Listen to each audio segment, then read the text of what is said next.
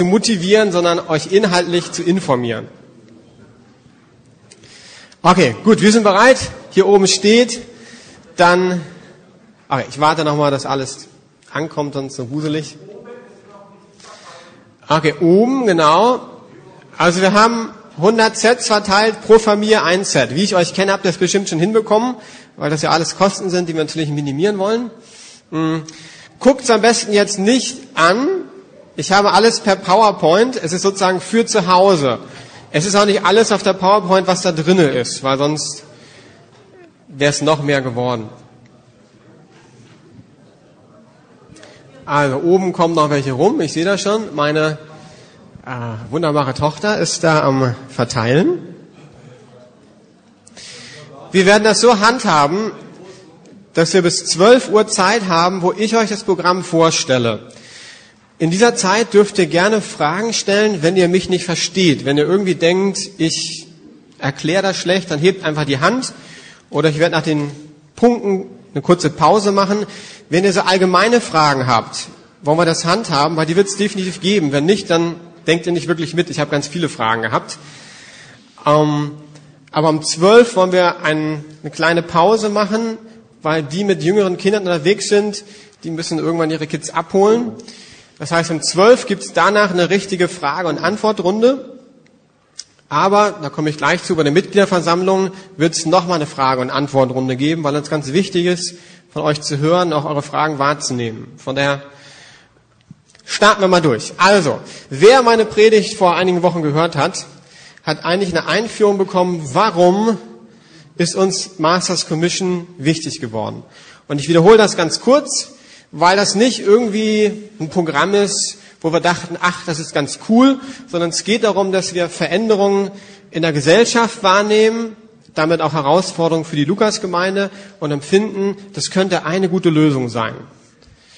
Von daher ist euch sicherlich schon aufgefallen, ich hatte das mit Postmoderne, Moderne erklärt, dass neues Denken sich Bahn bricht. Wenn wir die Technik angucken, ähm, hat sich im letzten Jahrzehnt ja richtig viel getan und damit auch das Leben verändert. Ich glaube, manchmal gucken wir nicht genau hin. Wir sehen einfach, Technik verändert sich. Wenn du mal ein bisschen tiefer guckst, wirst du sehen, das Leben hat sich verändert durch die Technik.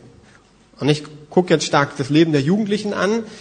Äh, wirst zum Beispiel merken, Jugendliche telefonieren relativ wenig. Auch nicht mehr mit Handys. Die schicken nur noch Nachrichten. Und man hat Probleme, sich verbindlich irgendwo anzumelden. Warum? Weil man jeden Augenblick zu erreichen ist. Das heißt, kann ich zusagen für zwei Wochen? Nee, kann ich nicht, weil es könnte noch was Besseres kommen. Und wann kann ich zusagen? Eigentlich gar nicht so richtig. Auf Facebook, wenn man sich da anmeldet, gibt es auch vielleicht eine Rubrik. Damit sagst, ich habe Interesse, aber ich will mir nicht festlegen. Und da könnten wir reingehen in die Technik und feststellen, es gibt riesige Veränderungen. Und insgesamt kann man sagen, das Leben ist wesentlich schneller geworden. Stress für alle Generationen, dank Toba Abi, 40 plus Stunden Arbeit für die Studenten, Bachelor und Masters.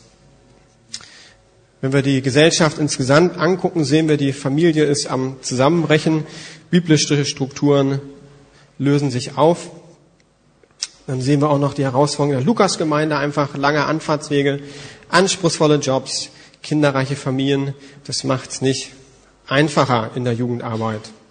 Das bringt uns ähm, als Lukas-Gemeinde mit einigen neuen Herausforderungen in Kontakt. Mit den neuen Gegebenheiten, also weniger Zeit, die die Jugendlichen in der Gemeinde sind, ist es schwierig, sie in eine geistliche Tiefe zu führen und sie auf die Ausbildung oder aufs Studium vorzubereiten. Hatte ich ja während der Predigt schon gesagt, von daher mache ich das relativ schnell. Aber Kleingruppen haben wir jetzt freitags integriert, weil in der Woche die Jugendlichen in die Gemeinde zu bekommen, ist schwerer geworden durch die Ganztagsschule ist es nicht mehr so einfach. Was bedeutet, wenn ihr Kinder habt und die mal in die Schiene reinkommen, haben wir sie einmal die Woche vier Stunden. Jetzt rechnen wir aus, wie viele Stunden sie in der Schule sind oder im Sportverein oder bei euch zu Hause. Bei uns sind sie nicht mehr so viel. Und das muss man einfach ähm, wahrnehmen, sagen wir auch andere Jugendpastorkollegen. Es verändert sich grundlegend was dadurch, dass Schule sich verändert zum Beispiel. Das Familienleben wird komplexer. Und ich sage das vorsichtig, aber ich will es ehrlich sagen. Meine Beobachtung ist, vielen Familien fällt es nicht leicht, geistliches Leben mitten im hektischen Alltag weiterzugeben. Damit will ich keinen verurteilen, das ist einfach nur eine Beobachtung. Wo ich denke, das müssen wir wahrnehmen. Ist doch logisch, wenn alles immer schneller wird, wir den biblischen Auftrag wahrnehmen wollen, dann kommen hier zwei unterschiedliche Komponenten zusammen, die eine Spannung in sich tragen. Feststellung der Jugendarbeit, wieder, ich will gar nicht urteilen, aber das grundlegende Bibelwissen fehlt leider häufig. Vielleicht sind die Verknüpfungen auch noch nicht so weit, gibt ja neueste Forschung bei Teenies, wie das Gehirn funktioniert und die Verknüpfungen müssen alle sich noch sozusagen so äh, verbinden. Vielleicht ist es irgendwo im Hirn drinne, aber noch nicht durchgebrochen. Aber wenn ich im Teenie-Glaubenskurs manchmal frage, das Bibelwissen, das möchtet ihr nicht hören. Das ist leider in Fragmenten vorhanden, sagen wir es so. Wir haben die Herausforderung, dieses Wort Generationentransfer, Generation im Alltag zu verbinden. Wie leben wir das? Also es ist nett, das als Wert zu haben, aber ein Wert muss ja im Alltag vorkommen. Der müssen uns auch stellen. Wir müssen auch gucken, gerade wenn wir Gemeinde gründen wollen, wie können wir die nächste Generation von Leitern in der Lukas-Gemeinde ausbilden. Das alles bringt mich zu dem Punkt, ah, noch ein Punkt, Entschuldigung. Also dieses äh, postmoderne Denken, da gibt es verschiedene Herausforderungen. Eine Herausforderung ist ein materialistisches Denken oder eine Prägung, die sich immer stärker durchsetzt. Ich glaube, das nehmen wir nicht so wahr, aber ein iPhone ist sehr teuer. Das heißt, wenn ein iPhone 500 irgendwas Mark oder Euro kostet, das Geld muss ja irgendwo herkommen. Also ich habe überhaupt nichts gegen iPhone, aber es ist ein interessanter Gedanke dahinter, weil das Ding ja unheimlich viel Geld kostet. Ähm, und ich würde sagen, dass wir neu anfangen müssen, Dinge zu durchdenken und zu hinterfragen. Ohne dass ich sagen will, dass sie schlecht sind, aber wir müssen sehen, da kommt eine Prägung auf uns zu. Und das eine ist materialistisch, das andere würde ich sagen, dass wir auch doch zum großen Teil geprägt sind. Ähm, wie drücke ich das liebevoll aus? Wie wir uns wahrnehmen und uns selbst auch darstellen. Ich merke bei Facebook manchmal, da habe ich auch überhaupt nichts gegen, also ihr lieben Jugendlichen, ich habe nichts dagegen, ich beobachte einfach nur. Auf Facebook werden sehr coole, attraktive, wunderbare Bilder dargestellt. Ähm, und ich als Jugendpastor fragte nur, okay, hier ist eine Entwicklung. Äh, warum kommt diese Entwicklung? Wo kommt die her? Also, was ich damit sagen möchte, liebe Geschwister, change ahead es kommt Veränderung auf uns zu. Als Gesamtgemeinde, als Jugendarbeit, auch wenn ich mich umhöre bei anderen Jugendpastoren, nicht alles, was wir früher gemacht haben, funktioniert mehr, manches noch. Und ich glaube, da müssen wir neu hinterfragen, da bin ich gerade dabei. Ich denke auch viele Kollegen. Und heute möchte ich euch eben eine mögliche Antwort auf die Herausforderungen präsentieren.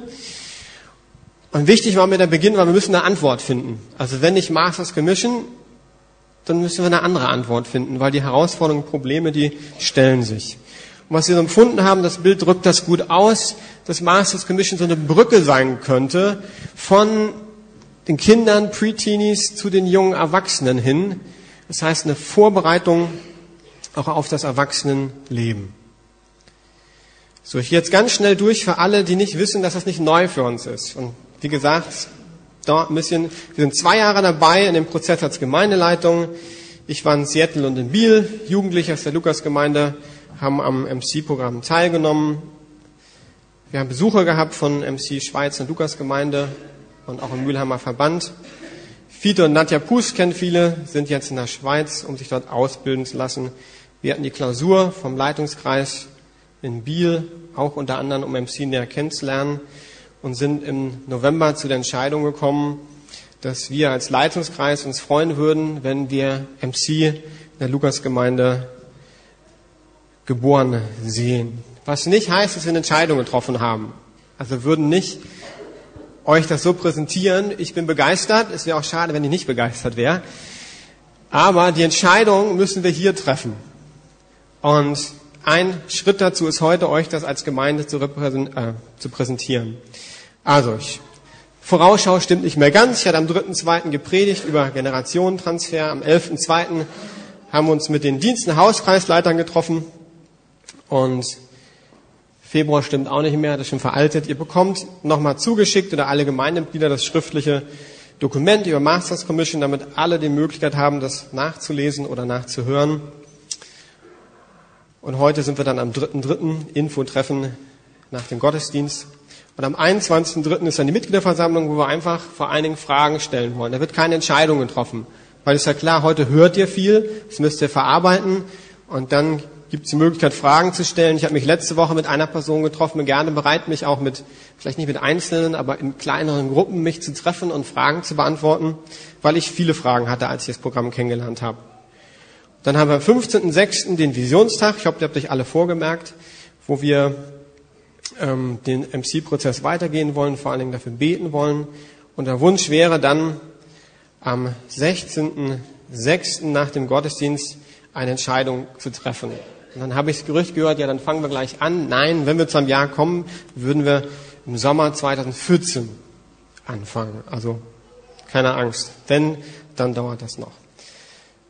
Gut, ganz kurz die Anfänge, werde ich nicht viel zu sagen, aber 1990 fing dieses Programm in Seattle an von einem Pastor, der einfach empfunden hat, dass Gott ihn herausfordert, die nächste Generation fit zu machen für die Herausforderungen, die auf sie zukommen. 2003 haben das die Schweizer übernommen und jetzt können wir sehen, dass weltweit Gemeinden das Programm entwickelt haben. Wir sind also nicht die erste Gemeinde, auch nicht die zweite Gemeinde.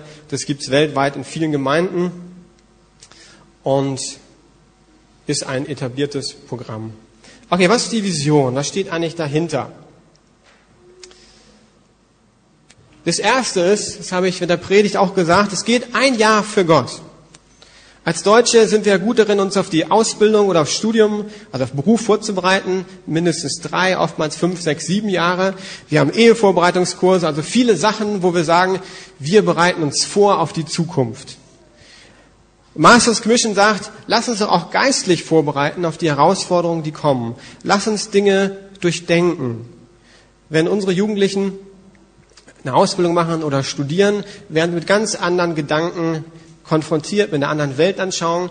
Und ich muss ehrlich sagen, bei Riptide schaffen wir das nicht in der Tiefe, Dinge zu durchdenken, wie ich es gerne würde. Was ich nämlich von Rüdiger neu gelernt habe, das war nicht neu, aber dass wir in der Jugendarbeit natürlich über praktische Themen reden können, wie Gottes Stimme hören oder Vaterschaft Gottes oder Charaktereigenschaften Gottes. Aber dass wir auch Dinge durchdenken müssen. Also, was haben wir überhaupt für eine Weltanschauung? Was haben andere für eine Weltanschauung? Wie ticken die? Wo kommen wir eigentlich her? Um, wenn wir mit Menschen in Kontakt kommen, die richtig gut auch denken, Antworten zu haben. Es ist gut, wenn wir für Leute beten. Das habe ich Freitag auch gemacht mit zwei. Haben wir eine super Erfahrung gemacht. Gott hat geredet. Überall ist natürlich die Person berührt. Das ist ab und zu da, ja, das passiert. Aber Gott möchte auch, dass wir richtig gute Antworten geben können. Und deshalb ist so die Vision zu sagen, hey, ich muss ja nicht Jugendlichen hier angucken, nehmt euch ein Jahr für Gott um euch innerlich vorzubereiten auf die Herausforderungen, die kommen. Und da ein Jahr Abi, für die die Abitur zumindest machen, ja wegfällt und für alle Männer Zivildienst beziehungsweise FSJ ausgesetzt wurde oder Militärdienst, äh, haben wir eigentlich keinen großen Zeitverlust. Zumindest alle Männer, also ich habe noch fast zwei Jahre Zivildienst gemacht. Das ist zeitlich gesehen nicht dramatisch. Und der Gewinn, glaube ich, ist unwahrscheinlich. Also das ist die Vision. Ein Jahr zu sagen, ich gebe ein Jahr Gott.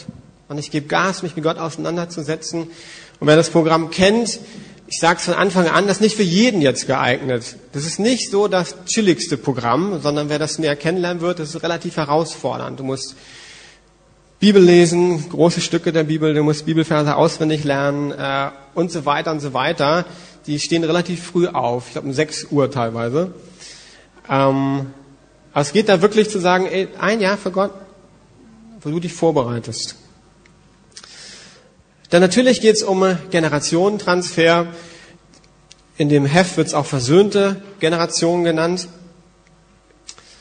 Und es geht darum, die christliche Gemeinde als Ausbildungszentrum. Das ist eine der Sachen, mit denen ich gekämpft habe am Anfang, muss ich ehrlich sagen. Ich habe so gedacht, als jemand, der lange bei Jugend eine Mission war, ist das nicht eine Art geistliche Inzucht?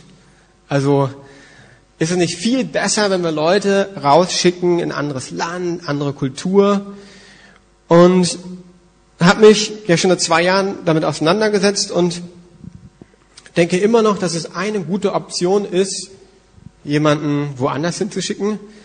Bin aber genauso begeistert, wenn nicht momentan sogar ein bisschen mehr, dass wir als Gemeinde ein Ausbildungszentrum oder ein Ort sind, wo Leute ausgebildet werden. Warum? In der Predigt habe ich schon gesagt, ich glaube, der biblische Auftrag geht nicht an Missionsgesellschaften, unsere Jugendliche auszubilden. Wenn ich als jemand, der lange bei Jugend eine Mission mit der Frage konfrontiert wurde, welche Existenzbegründung haben Missionsgesellschaften, habe ich interessanterweise geantwortet, ja, wir sind deshalb da, weil die Gemeinde ihren Job nicht macht. Steht ihr das? Das heißt, eigentlich glaube ich, unser Auftrag als Gemeinde ist, Jugendliche zu trainieren. Das wird nicht jede Gemeinde schaffen, von daher bin ich weiter Fan von Missionsgesellschaften und denke, sie sind wichtig und ergänzen uns.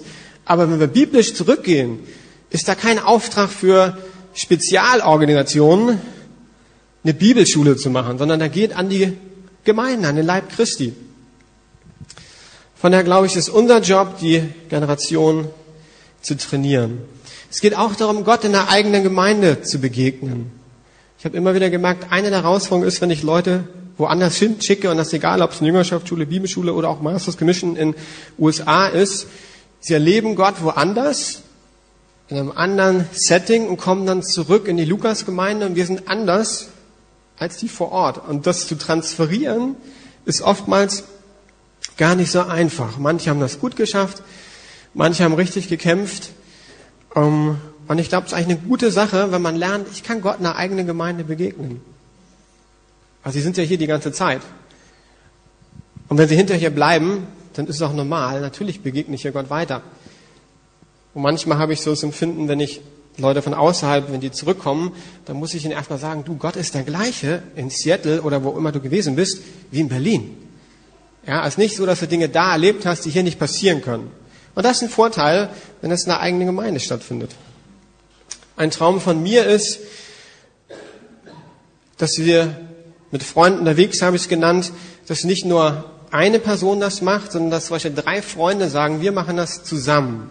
Bisher haben wir immer Leute einzeln irgendwo hingeschickt, die haben Gott erlebt, sind zurückgekommen. Und es war nicht so einfach zu transferieren und allem deshalb, weil sie gar keinen hatten aus der Gemeinde, der es mit ihnen zusammen gemacht hat. Das heißt, es gibt keine Gemeinschaftserfahrung. Ich erinnere mich an eine Person, da war es ein bisschen krasser, die kam zurück, ging sofort online, überlegte dann im Sommer in die USA zu gehen, die hatte ihre Jüngerschaftsschule in den USA gemacht, ähm, weil da hatte sie ihre neuen Freunde. Dann habe ich gesagt, wir haben ein Sommerprojekt als Riptide, mach doch damit. Das war für sie erstmal gar nicht so einfach, weil innerlich sie ganz woanders war. Und man muss auch ganz klar sagen, Masters Commission ist nicht für Leute von außerhalb als hauptrangiges Ziel.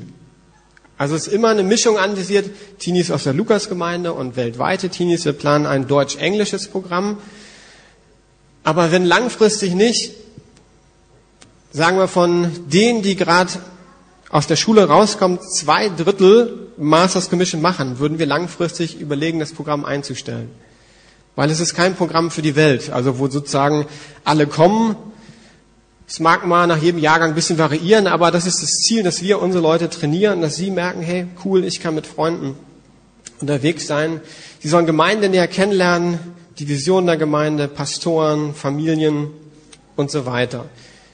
Es ist geplant, wenn das hier ist, dass sie regelmäßig bei den Senioren zum Beispiel sind, um einfach ein Jahr Gott näher kennenzulernen, aber auch Gemeinde näher kennenzulernen. Und dazu gehören eben verschiedene Generationen. Das Ziel ist auch in der eigenen Stadt zu dienen. Werde ich nachher noch darauf kommen, dass es diakonische Projekte gibt. Und das ist eben cool, dass du hinterher da bist. Und wenn du irgendwo hier in der Nähe in der Schule meinetwegen geholfen hast, bist du nicht weg, sondern du bist hinterher noch da. Also du kannst Kontakte weiter pflegen, wenn du möchtest.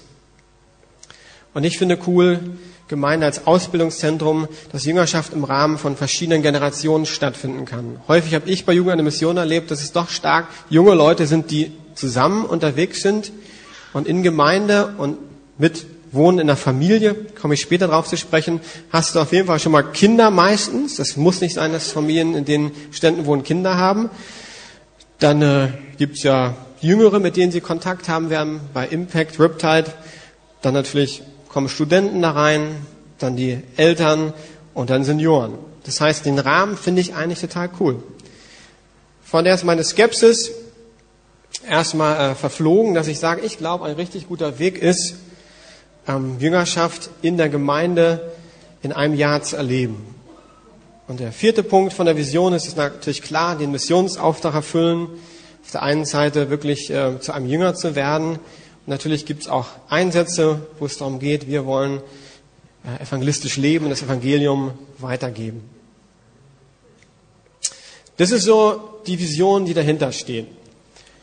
Wenn wir uns so Inhalte und Ziele anschauen, werden wir sehen, dass ein Vers zentral ist Markus 12, 28 bis 31, wo Jesus sagt, was ist unser, unser höchste Gebot? Höre Israel, der Herr, unser Gott, ist der einzige Herr. Darum sollst du den Herrn, dein Gott, lieben mit ganzem Herzen, ganzer Seele, mit allen deinen Gedanken und aller deiner Kraft.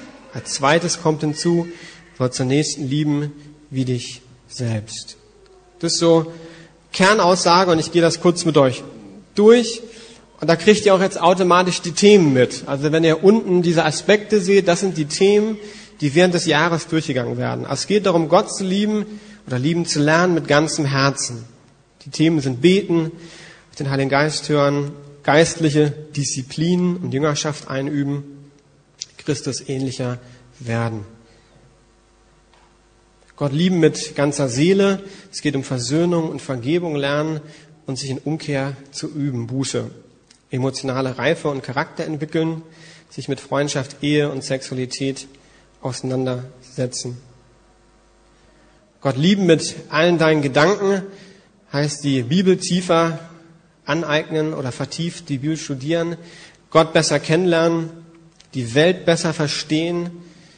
Das ist dieser Punkt Christi biblische Weltanschauung und in dem, was Paulus sagt, zu gucken, wie können wir unsere Gedanken erneuern.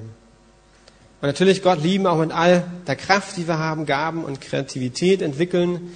Es geht um Berufung, Verantwortung übernehmen und sich einen gesunden, balancierten Lebensrhythmus anzueignen und treue Verwalterschaft zu üben.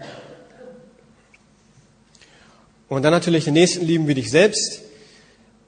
Da geht es um Identität und Zugehörigkeit entdecken, in Gemeinschaft leben und Gastfreundschaft üben, Liebe zur Gemeinde und zum Leib Christi entwickeln, dienen durch praktisches Arbeiten. Die haben das ein bisschen in der Schweiz als Modell, was ich ganz interessant fand. Ihr seht hier sozusagen das Jahr aufgeteilt in so einem Kreis. Passt nicht genau, weil das halt die Schweizer Gemeinde ist. Aber ihr seht, ersten Sammlung, zweiten Zurüstung, dritten Sendung. Ich finde die Schweizer Begriffe für uns manchmal nicht 100% passen, aber die haben viel vorgearbeitet. Ich habe auch nicht alles selbst geschrieben, was ihr im Papier sehen werdet. Das erkennt ihr schon am Schreibstil, was meins ist und was aus der Schweiz kommt. Also Sammlung bedeutet, es geht erstmal um mich persönlich. Veränderung fängt ja bei mir an.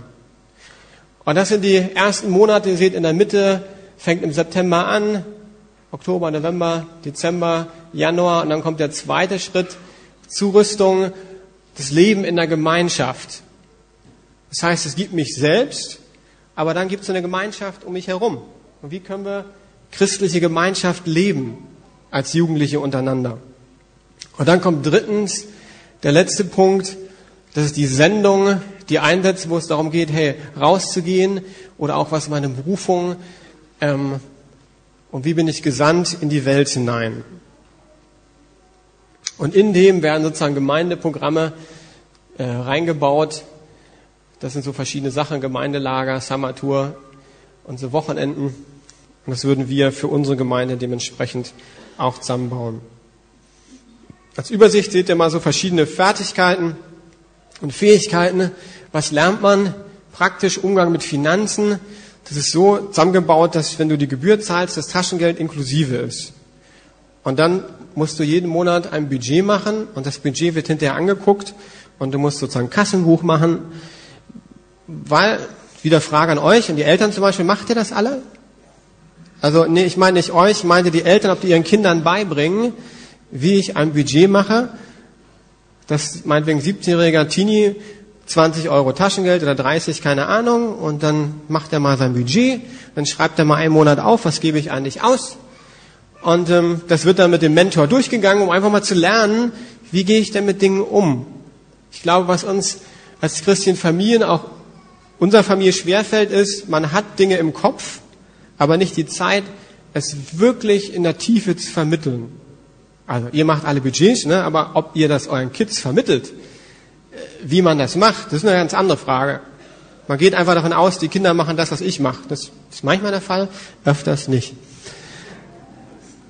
Zeitmanagement, die müssen genauso einen Wochenplan erstellen für jede Woche. Diese Woche wird dem Mentor durchgesprochen, wie hat es geklappt. Tägliche Disziplin, Ordnung und Pünktlichkeit. Ähm, es ist ein bisschen wieder vielleicht auch zurück zur Old School, muss man sagen. In der heutigen Zeit ist ja, wenn du unpünktlich kommst, so what, kommst dann unpünktlich, ist ja nicht so schlimm. Äh, da, da wird wirklich Wert drauf gelegt, wenn du zu spät kommst, gibt es eine Konsequenz.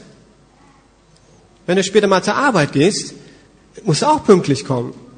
Ne? Das ist für manche erstmal, oh wie, äh, geht ja gar nicht, aber das ist durchaus wichtig.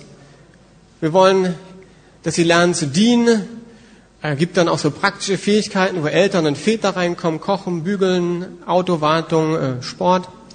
Und sie sollen für ihr Leben ein Mission Statement schreiben. Wo will ich eigentlich hin? Akademisch gesehen ist es ja auch eine, Aus, eine Vorbereitung auf Ausbildung oder Studium. Also es gibt äh, einige Bibelverse auswendig zu lernen, durch die Bibel zu lesen. Persönliches Bibelstudium. Dann müssen sie selbst Dinge aufbereiten und vermitteln.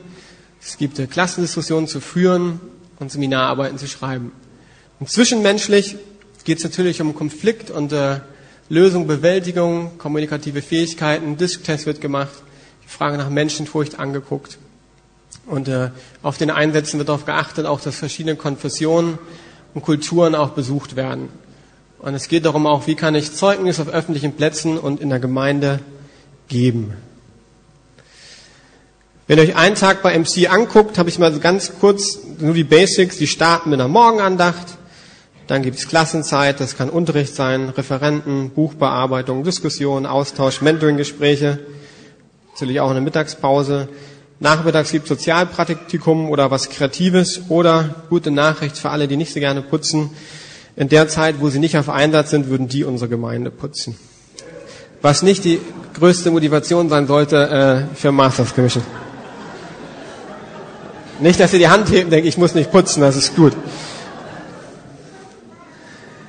Und am Abend ist äh, Selbststudium angesagt oder Freizeit oder wenn äh, die Jugendgruppe trifft, nehmen sie daran teil oder aber sind in den Familien. So, das ist so erstmal grundlegend und ich merke, zeitlich komme ich nicht ganz hin, aber ich probiere mein Bestes zu geben. Wenn ihr gehen müsst, dann äh, geht einfach raus.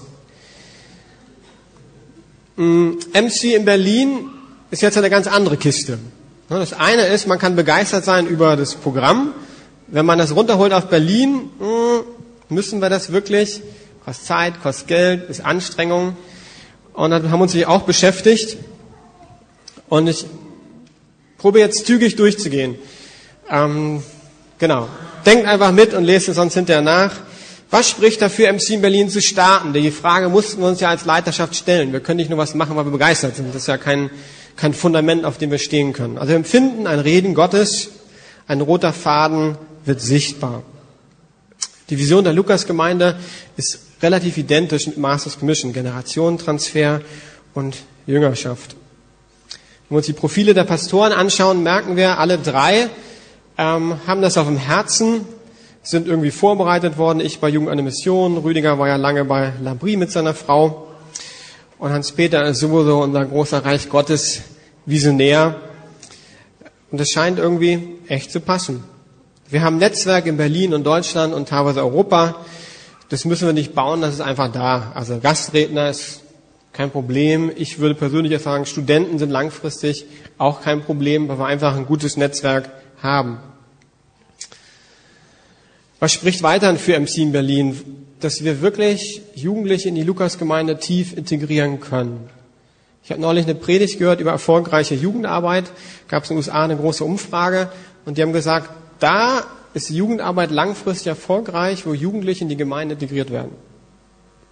Was ein großes Problem in den USA, auch in Deutschland, ist, dass Jugendliche als junge Erwachsene wegdriften oder falls sie woanders studieren, eine Ausbildung machen, äh, nicht wirklich in der Gemeinde andocken, sich eine Auszeit nehmen. Und das hilft wirklich, egal ob die hier bleiben oder woanders hingehen würden. Ich glaube, nach einem Jahr bist du gut ausgerichtet und weißt hoffentlich, was du willst.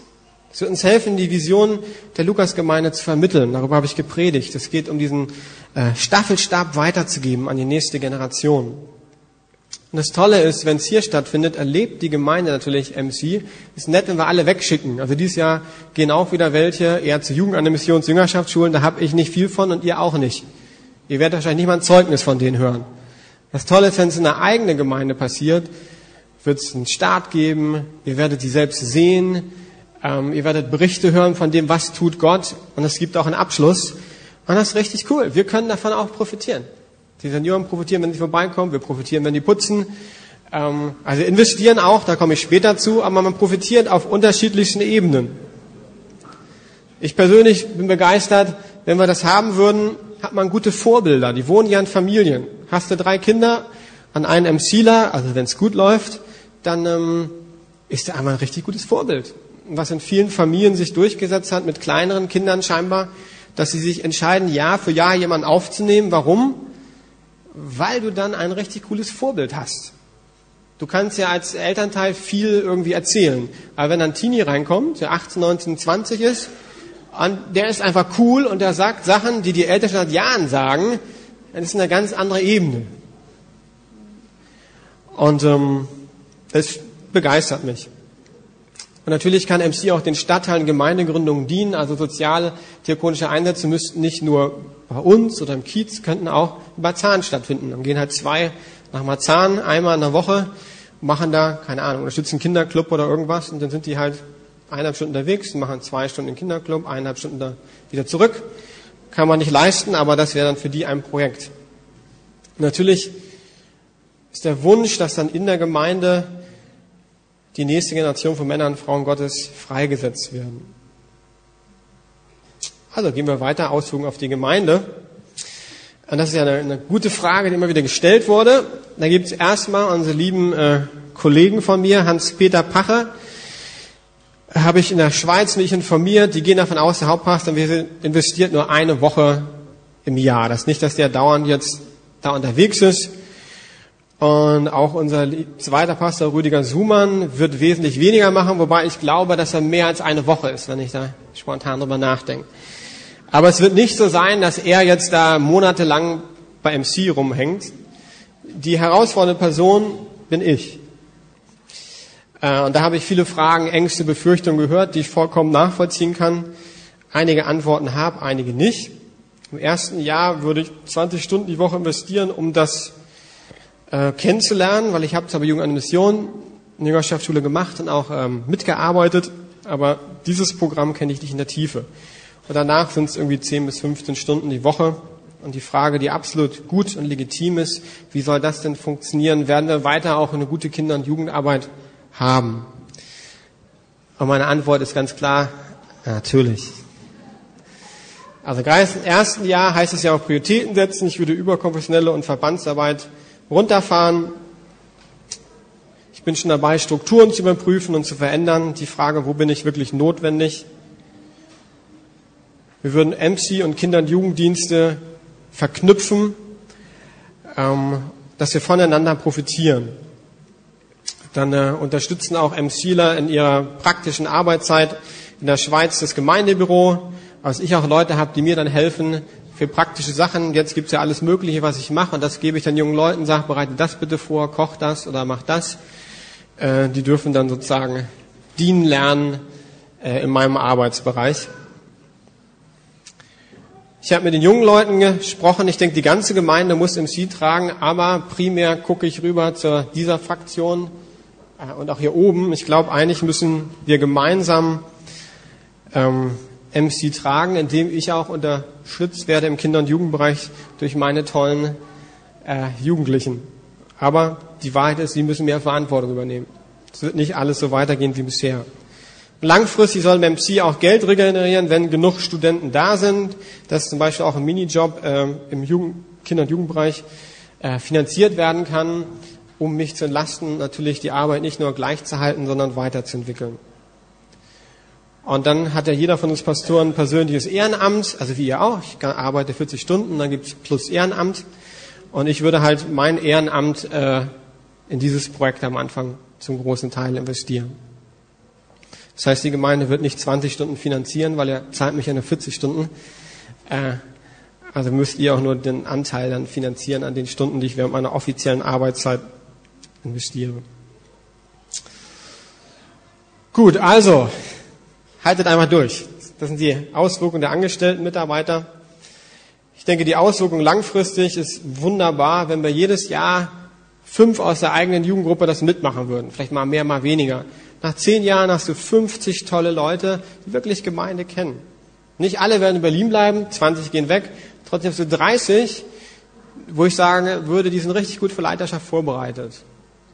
Also in den USA zum Beispiel gibt es eine Gemeindegründung von der Gemeinde, die hauptsächlich von Ex-MC-Lern getragen wird. Die haben irgendwie die Vision mitbekommen, die eine Gemeinschaft gehabt und sagen, wir gründen eine Gemeinde. Und solche Entwicklungen würde ich mir auch äh, wünschen. Es wird uns helfen, Generationentransfer praktisch zu leben, hatte ich schon angedeutet. Es wird Auswirkungen im Haus, wurde ich mir gefragt, was bedeutet das? Da gibt es zwei Modelle. Es gibt das Modell, gar keine Veränderungen.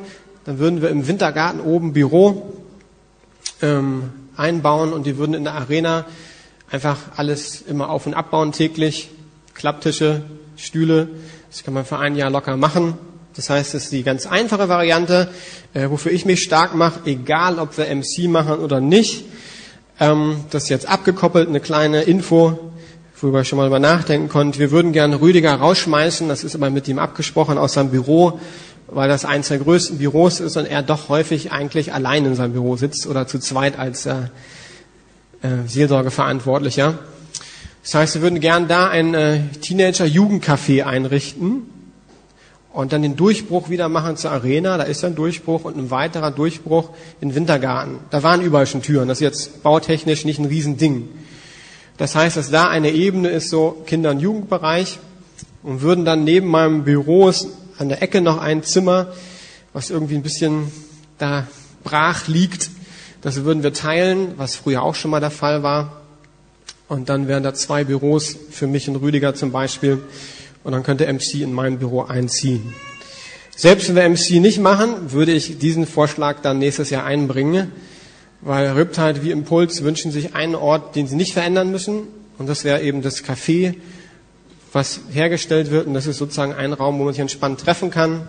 Und dann wäre die Arena mehr so ein Gemeinschaftsraum für Gottesdienste und ähnliches. Also, das wäre der Wunsch. Aber wir können auch relativ einfach starten. Ich muss ehrlich sagen, Auswirkung auf die Gemeinde ist, wir können limitierte andere Projekte in den nächsten Jahren umsetzen. Wir haben als Gemeindeleitung immer wieder den Fehler gemacht, dass wir mehrere große Projekte gleichzeitig angestoßen haben. Und die Konsequenz war, dass wir keins von den Zielen richtig gut erreicht haben.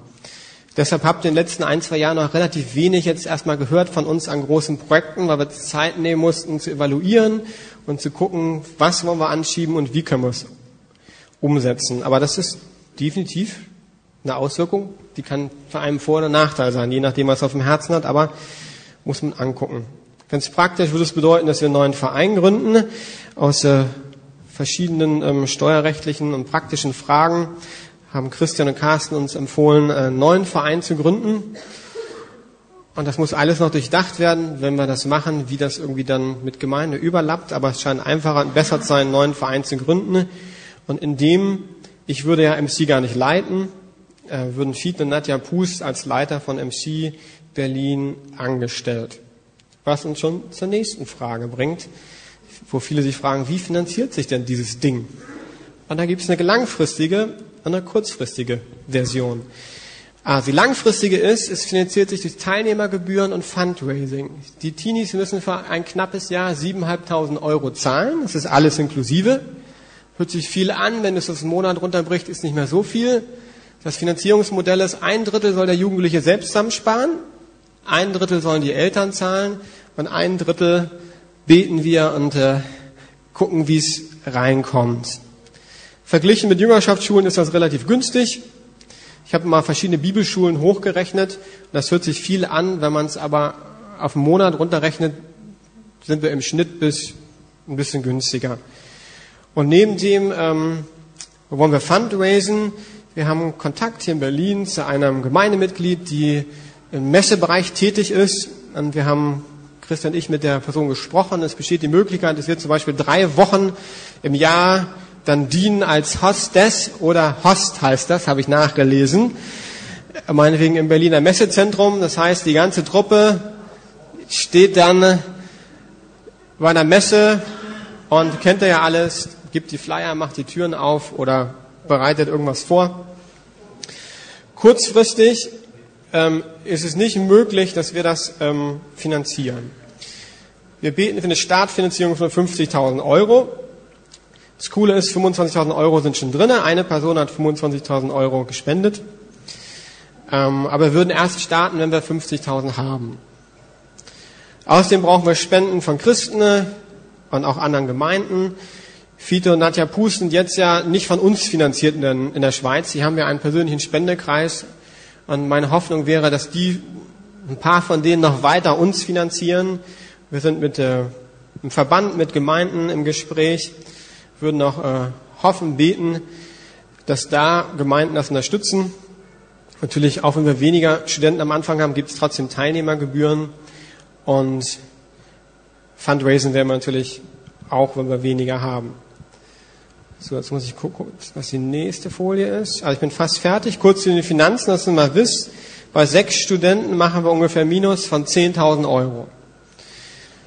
Bei acht Studenten würden wir plus minus null hinkommen. Und da wir irgendwie zehn Studenten hätten, dann könnten wir wahrscheinlich einen Minijob irgendwie mitfinanzieren im Kinder- und Jugendbereich. Also ist es langfristig durchaus finanzierbar. Empfohlen wurde uns nicht gleich mit einer Riesenschule anzufangen, selbst wenn wir Leute hätten, sondern fangt mal klein an und probiert erstmal Qualität zu haben. Ähm, von daher müssen wir das nochmal gucken. Also wir wollen jetzt nicht zwei Studenten haben, aber jetzt auch nicht 20 Studenten. Und dann müssen wir einfach beten, hängt ja auch von den Mitarbeitern ab, die man hat.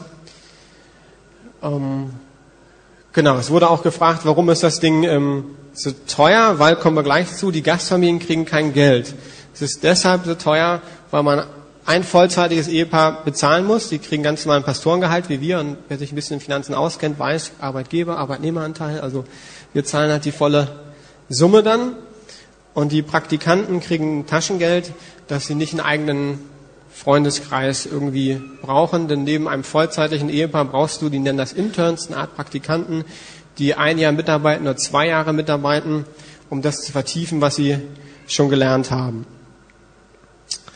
Gut, fast am Ende. Ihr hört hervorragend zu. Ihr kriegt ein absolutes Lob von mir. Gastfamilien. Ein grundlegender Baustein von MC sind die Gastfamilien. Und ich wurde immer wieder gefragt, wird das in Berlin funktionieren? Ich weiß es nicht. Ist ja klar. Ich habe verschiedene Familien angefragt und das theoretische grüne Licht von mehreren Familien, die sagen, wenn sich jetzt nichts Großes verändert in der Familie, das kann man ja eineinhalb Jahre nicht voraussehen, gibt's weil bei sieben Familien waren, die sagen, ja, wir können uns vorstellen, äh, jemanden aufzunehmen bei uns in der Familie. So, das muss ich natürlich, wenn wir Ja sagen würden, dann nochmal abfragen. Und ich habe auch nicht alle abgefragt. Ähm, aber das zeigt mir, ist erstmal eine grundlegende Offenheit da. Die Frage dann, die als nächstes kommt, ja, Klaus, aber wie ist das, wenn du zehn Jahre nacheinander eine Familie hast, eine Familienstudenten hat? Muss ich sagen, ich weiß es nicht.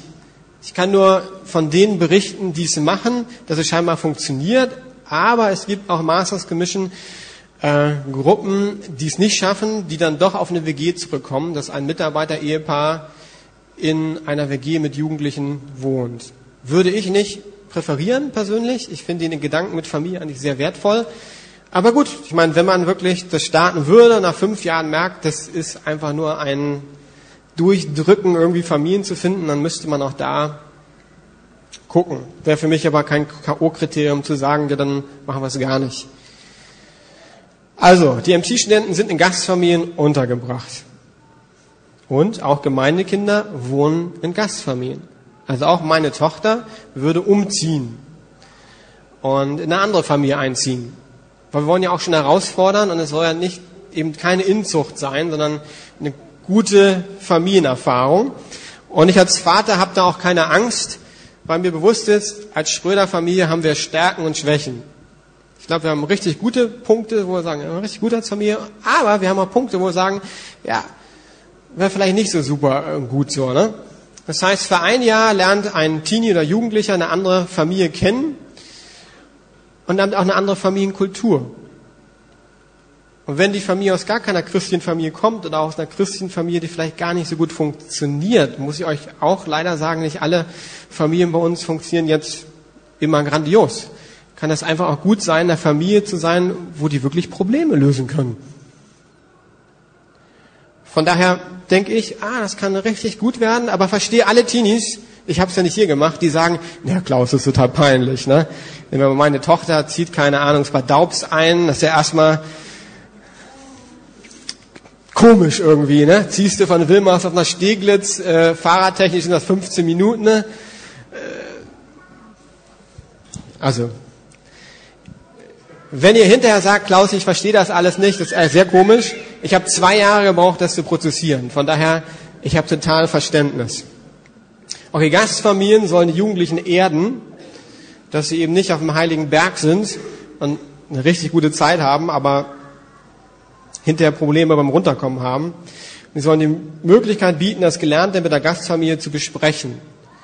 Also die Gasteltern müssen nicht alle Bücher lesen oder so, aber es ist schon klarer Wunsch für Masters Commission, dass die darüber reden. Also man soll lernen, über seine Sachen zu reden. Es gibt auch Jugendliche, weiß ich, die reden zu Hause gar nicht über manche Sachen. Die freuen sich in der Familie, aber erzählen nichts. Und man soll lernen, das, was man erlebt hat, weiterzugeben. Ähm, wie passiert das dann praktisch? Es gibt ein Feedback. Also es gibt richtig da ein ausgearbeitetes Modell, wie das funktioniert. Einmal im Monat, glaube ich, ähm, gibt es so ein kleines Formular. Oder ist das wöchentlich? Müssen wir die MC-Leute mal helfen? Zweimal die Woche? Also einmal die Woche gibt es so ein kleines Formular, das ich, wenn ich jetzt jemanden haben würde, ausfüllen würde. Tak, tak, tak, tak, Zimmer aufgeräumt. Überhaupt nicht. Äh, pünktlich, super, Interaktion mit den anderen Kindern, äh, okay. Und das geht dann an den Mentor und der Mentor kommt ins Gespräch mit dem Jugendlichen. Warum ist das so? Relativ einfach. Immer wenn ich Jugendliche Mentor, die ich gar nicht in der Jugendarbeit habe, ist das gar nicht so einfach. Also ich bin ja 100% angewiesen auf den Jugendlichen, dass er mir ehrlich Feedback gibt. Das heißt, er muss gelernt haben zu reflektieren. Das ist manchmal, können die das gut, manchmal nicht so gut. Und deshalb gibt es so ein ähm, Feedback-Kultur. Genau, hatte ich schon gesagt, die Gastfamilie bietet die Möglichkeit, eine neue Familie zu erleben. Und Gastfamilien werden nicht bezahlt, aber die Studenten unterstützen die Familie durch praktische Hilfe. Das soll aber nicht aufgerechnet werden. Also pass auf, du hast viel gegessen. Das heißt jetzt, das ist ungefähr 150 Euro. In Berlin ist 8 Euro so Stundenlohn hochgerechnet. Da müsste die Person doch schon so 15 Stunden die Woche bügeln und äh, was mag ich noch nicht gerne? Äh, Fenster putzen, kochen bin ich ja ganz gut, das muss die Person nicht machen. Also es gibt schon Zeit, wo die Person praktisch zu Hause unterstützt und hilft. Und äh, Babysitting ist ja alleine ein super Ding. Normal habe ich gehört, hat Jordi zum Beispiel in den USA einmal die Woche abends Baby gesittet und dann hat die Familie automatisch einen Babysitter. Und kann dann jeden Mittwoch oder keine Ahnung babysitten. Genau. Und jetzt bin ich so im Schluss, nicht schon, aber äh, ist ja auch ein Jahr, was ich vorstellen soll.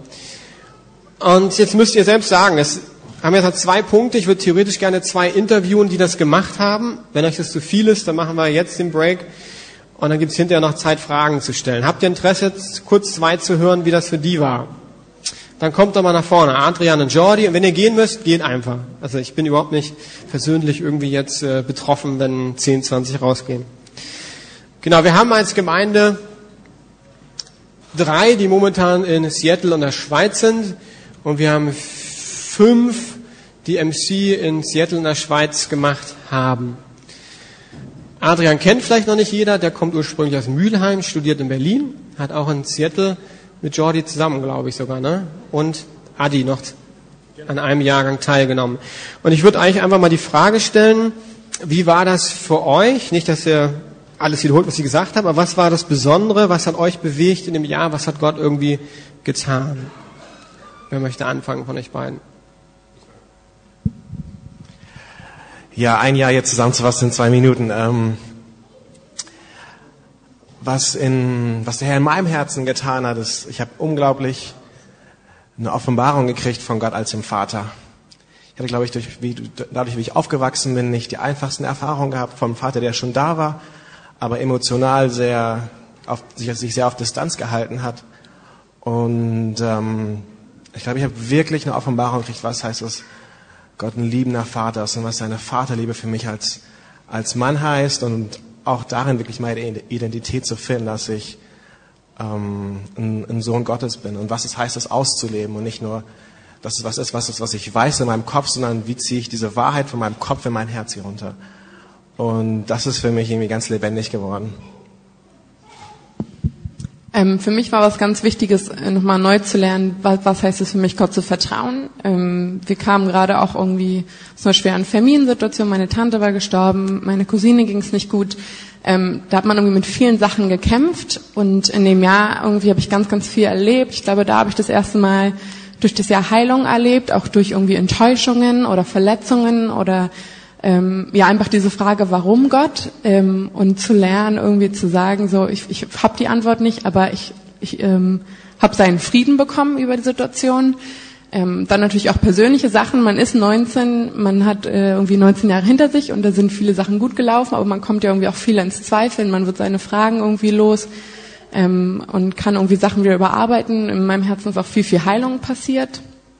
Und was ich auch irgendwie total toll finde, ist, ist einfach ein Jahr, wo Du hast davor schon viel gelernt. Also ich meine, ich bin hier sozusagen aufgewachsen in der Gemeinde und man kriegt unglaublich viel und ich finde, das ist so, ähm, jemand hat mal das Bild gegeben wie so ein riesiger Ballon sozusagen auf deinem Kopf, das alles Wissen, was du hast.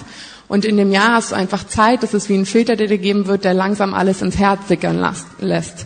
Und du hast dieses Jahr Zeit, die Sachen und die Wahrheiten, die du eigentlich weißt im Kopf, wirklich zu lernen und zu sagen, okay, will ich das annehmen und wie sieht das dann aus und welche Auswirkungen hat das?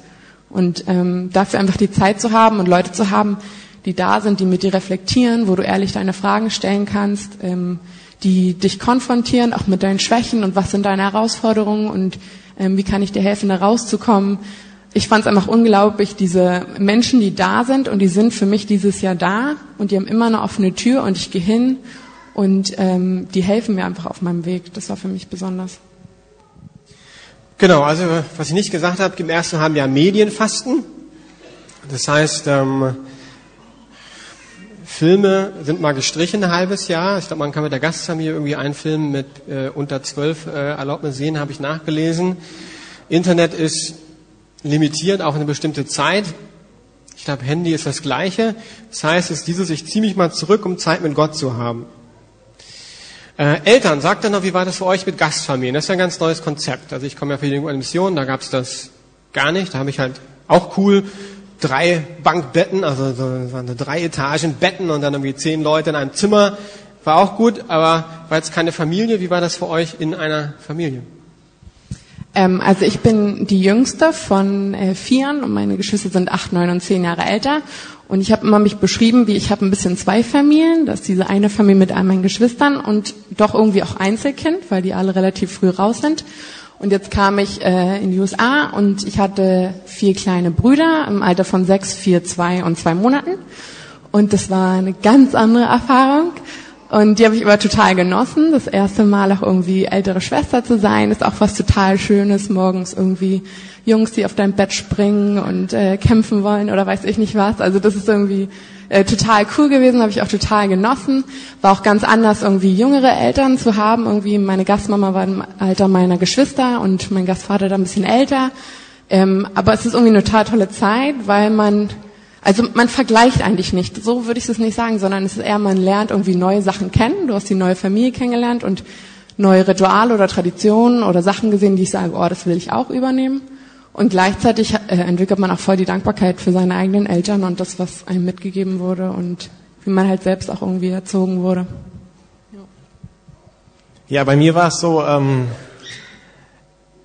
meine Gastfamilie hat genau auf mich als, als Person gepasst. So, ich, ich bin aufgewacht, ich habe drei Brüder, keine Schwester und ähm, auch meine Großeltern sind äh, früh verstorben und ich komme in eine Familie rein äh, mit zwei kleinen Kindern, kleine, äh, Eine kleine Schwester hatte ich dann, die war, als ich, ich war zwei Jahre in der gleichen Familie, die war drei und dann ähm, mein kleiner Bruder war fünf und ähm, ich habe mit Großeltern unter einem Haus, die waren auch, also die, die Großeltern von der Familie äh, haben auch in dem Haus gewohnt. So, das heißt für mich war ein Riesensegen, mal zu sehen, wie es ist, einfach Großeltern zu haben so, weil das halt, ich kannte das einfach nicht, ich wusste nicht, was ich verpasst habe und da einfach immer die offene Tür zu haben, immer reinzugehen, immer mit denen zu reden und ähm, aber für mich war es auch irgendwie bereichernd, weil ich musste babysitten, ich musste Windeln wechseln und äh, solche ganzen Sachen, wo ich dachte, hm, ich habe nicht so Lust drauf. Aber ähm, wirkliche Beziehung zu bauen und wirklich zu sehen, ähm, das ist meine Familie, die ich jetzt in Amerika habe. Das sind nicht irgendwelche Leute, sondern äh, ich telefoniere mit denen, ich Skype mit denen und äh, ich habe sie immer noch unglaublich lieb und meine kleine Gastschwester Abigail heißt die so. Äh, wir sind uns unglaublich nahe gekommen. Wir haben eine krasse Beziehung aufgebaut, auch weil sie so klein war, einfach mit ihr zu spielen, toben, Zeit mit ihr zu verbringen und äh, da auch wirklich noch eine, also dadurch habe ich auch noch mehr von, von meiner Identität wirklich gefunden, was, was ich auch für ein Typ bin gerade ähm, für jüngere Kinder und so. Das war für mich unglaublich bereichernd. Da könnte ich ja vorne hinter vielleicht bei Fragen. Also ihr hört, wir sind begeistert, was mir ganz wichtig ist, von Anfang an klar zu sagen, es ist kein Wunderprogramm. Na, also ich kenne ja die MC-Studenten, die ähm, zurückgekommen sind. Ich bin begeistert von ihm, aber die haben genauso Schwächen und äh, sind nicht perfekt. Äh, von daher denke ich, ist das ja, ist ein gutes Programm. Ähm, gibt auch andere gute Programme. Ähm, genau. Also, ihr merkt schon, einige sind gegangen. Jetzt können die, die da sind, noch gerne Fragen stellen und ich oder auch Jordi und Adi, solange du bleiben kannst, ähm, beantworten gerne Fragen. Du sitzt hier vorne, dann kann ich gleich das Mikrofon weitergeben. Ja, ich hab, äh, Gibt es äh, da auch ein Beispiel schon in Deutschland für, äh, für eine Gemeinde, die sowas macht, oder wären wir da die Ersten? Weil, also, sag nur, wenn da so, so eine Wanderung Amerika-Deutschland ist doch schon eine sehr andere Kultur. Ich hatte also auch gefunden, dass es ein Reiz, Reiz ist, wenn man also innerhalb der, also einen eigenen Kulturkreis dann austauscht, der möglich wäre. Ja. Also wir wären nicht die erste Gemeinde, die eine gemeindebasierende Jüngerschaftsschule macht. Das gibt's in verschiedenen Gemeinden, denke ich. Wir wären aber die erste Gemeinde, die dieses Programm Masters Commission entwickelt. Und ich denke, jedes Programm hat Vor- und Nachteile. Und ich würde ganz klar sagen, ein also Vorteil habe ich gerade beschrieben. Ein Nachteil ist auch, dass du jetzt nicht ein Jahr in einer Kultur bist. Ähm, also natürlich machst du Einsätze. Ich glaube, acht Wochen bist du insgesamt unterwegs. Europa ist ja nicht so, äh, also gibt es ja viele Länder. Relativ schnell kannst du andere Länder, andere Gemeinden kennenlernen. Das ist auch Ziel vom Einsatz, dass wir nicht nur MV-Gemeinden angucken. Ähm, aber den kulturellen Einblick, den du jetzt meinetwegen hast, wenn du in die USA gehst, das ist ja der Vorteil den hast du nicht. Also viel Nachteil ist, die transferieren in die Heimatkultur. Du hast den Nachteil, dass du es nicht so stark hast. Also wir, wir hoffen, dass wir amerikanische Teilnehmer haben, also dass wir von denen Kultur herüber transferieren können. Aber das muss man einfach sagen, ja, das ist auch ein Nachteil, wobei ich beim näheren Nachdenken auch empfunden habe, dass wir als Deutsche, glaube ich, sehr stark geprägt sind. Das gehört irgendwie dazu und empfehle allen, ich komme gleich zu dir, ähm, es gibt ja auch noch ein Studium oder eine Ausbildung, je nachdem, was man macht. Wenn man denn studiert, gibt es Erasmus-Programm, wo jetzt auch gerade einer in ähm, Spanien ist, die Kati von der Impact-Leitung. Das wird relativ gut finanziert. Das heißt, es ist auch nicht ausgeschlossen, dass man MC hier macht. Aber man lebt ja noch ein bisschen länger und trotzdem noch irgendwie eine Erfahrung hat in einer anderen Kultur. Ja?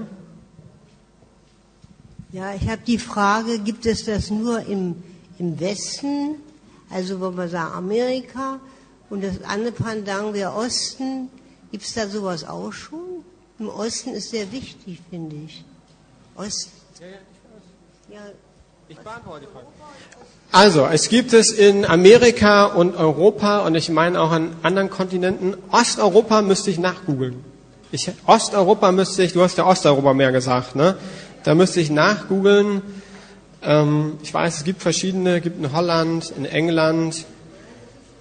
Ich weiß, ich gehe ja nur die Länder durch, die ich kenne. Ähm, könnte ich nachgoogeln dir sagen.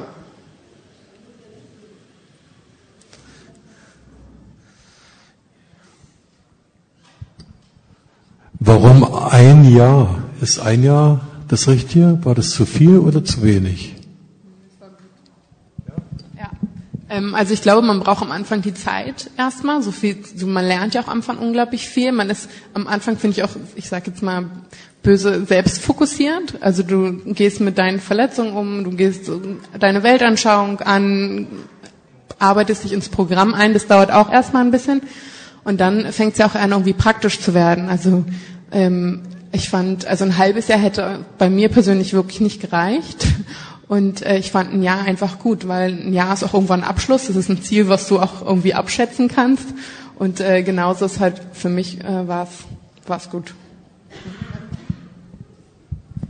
Ich finde es schade, Peter und ich sind ja Single-Ehepaar. Wir haben leider keine Kinder mehr zu Hause. Und was macht man jetzt, wenn man Lust hätte, einen äh, Gast äh, aufzunehmen? Hat man da eine Chance oder nicht? Ja, also es geht um Familie und Familie ist ja mehr als nur jetzt ähm, Eltern mit Kindern. Ne?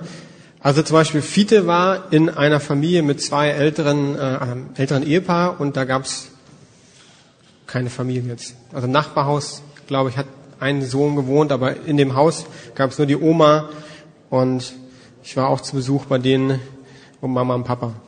Also wäre kein Problem. Im Gegenteil, ich denke, es wäre eine gute Ergänzung. Und jeder Teilnehmer ist ja auch anders. Das heißt, ein großer Prozess, eine Herausforderung zu beten und Gott zu fragen, was ist die richtige Familie für diese Person? Kriegen wir es hin? Mal, Stefan? Ja, machen ich glaube, nicht lange genug. Probier mal. Ähm, meine Frage ist erstens, was heißt Master Commission? Ähm, das habe ich noch nicht ganz verstanden. Zweite Frage, welche finanziellen Risiken äh, treffen unsere Gemeinde? Ähm, das, das, was du gesagt hattest, beliebt sich nur immer, dass ja, die Risiken tragen irgendwie andere oder sowas, aber ich glaube, dass es echte finanzielle Risiken für uns geben könnte, wenn äh, die Spender für Fito und Nadja wegfallen oder sowas. Ich ganz gerne fragen, was der Fall ist. Zweite, dritte Sache, letzte Frage. Ähm, es könnte eine Gefahr drin bestehen, wenn das jetzt unser Gemeindeprojekt wird, dass der ganze Fokus auf diesem tollen MC-Land ist, die jetzt ganz tolle Sachen machen, die wir jetzt bewegen und die ihre Reife bekommen und unsere Gemeindearbeit jetzt machen. Wie schaffen wir es als Gemeinde trotzdem, normalo Christ auch für Mitarbeiter noch zu motivieren? Wo wir in Klammern ja auch nicht die Stärksten sind. Also erste Frage, Masters Commission ist, heißt nichts anderes der Befehl vom Meister, also es geht dann auf den Missionsbefehl zurück. Masters Commission, also Befehl des Meisters. Zweite Frage, finanzielle Risiko. Wir starten ja nur, wenn wir 50.000 Euro als Puffer haben. Das heißt, ich muss jetzt kurz gucken. Es wird wirklich von den Studenten ab. Also würden ja auch nicht mit einem Studenten das machen oder so, ne? Weil kannst ja durchrechnen, wenn wir sechs Studenten erhoffen uns würden mindestens, haben wir 10.000 Euro minus. Jeder Student hat 7.500 Euro, die er einbringt. Also kannst du runterrechnen, wenn wir fünf Studenten haben, machen wir 17.500 minus.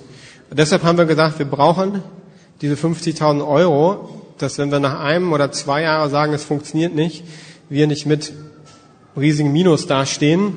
Und man muss einfach überlegen, wenn drei Teilnehmer nur sind, ob wir das stemmen können. Also die in der Schweiz haben angefangen mit wie viel waren das?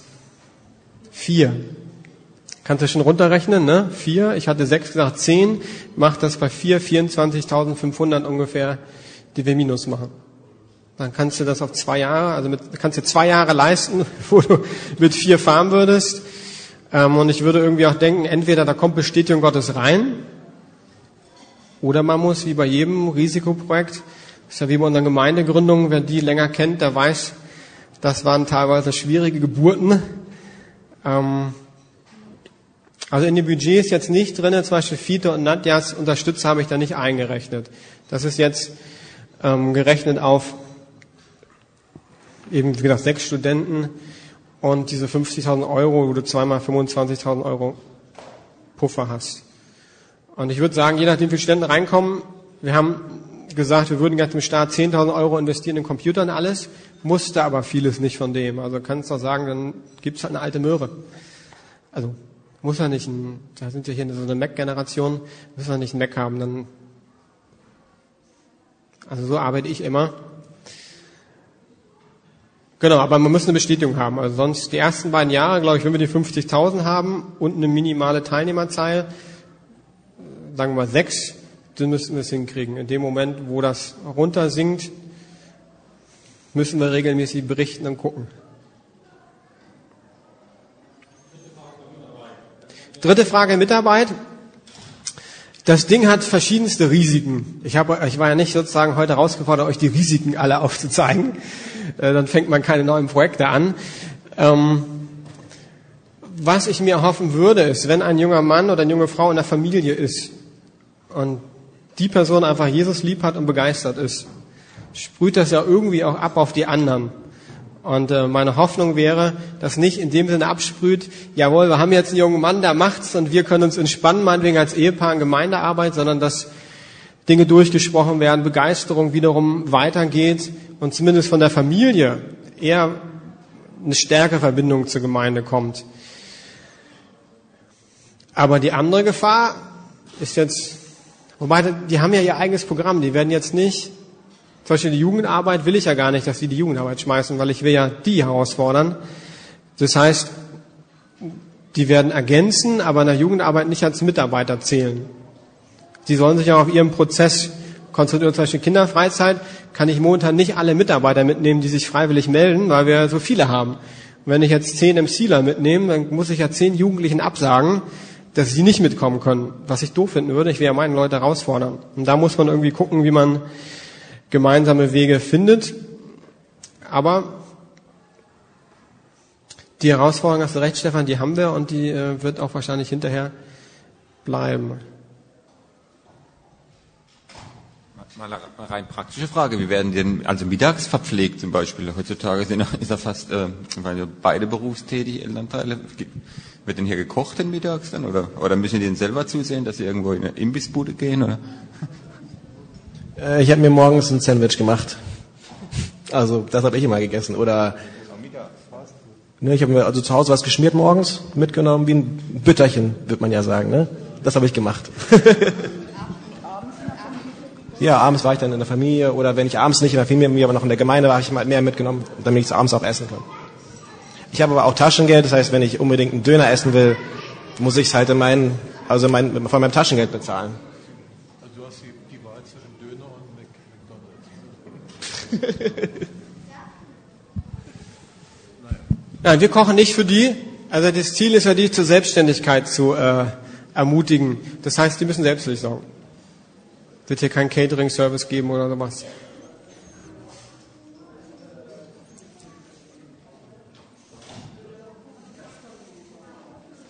Genau, die Gastfamilie muss generell natürlich fürs Essen sorgen. Gut, dann prozessiert das. Ähm, falls ihr Partner habt, ihr könnt das nachhören im Internet, wenn ihr das hochladet. Papier habt ihr. Ihr dürft auch gerne mir im Vorfeld